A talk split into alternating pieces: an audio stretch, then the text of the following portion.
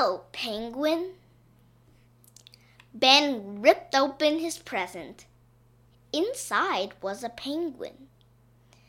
Hello, Penguin, said Ben. What shall we play? said Ben. Penguin said nothing. Can't you talk? said Ben. Penguin said nothing. Ben tickled Penguin. Penguin didn't laugh. Ben pulled his funniest face for Penguin. Penguin didn't laugh. Ben ignored Penguin. Penguin ignored Ben. So Ben fired Penguin into outer space. Penguin came back to Earth without a word.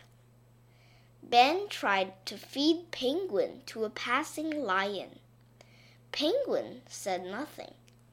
Lion didn't want to eat Penguin. Ben got upset. Penguin said nothing. Say something! Lion ate Ben for being too noisy. Penguin bit Lion very hard on the nose. Ow! said Lion. Wow! said Ben. And Penguin said, Everything.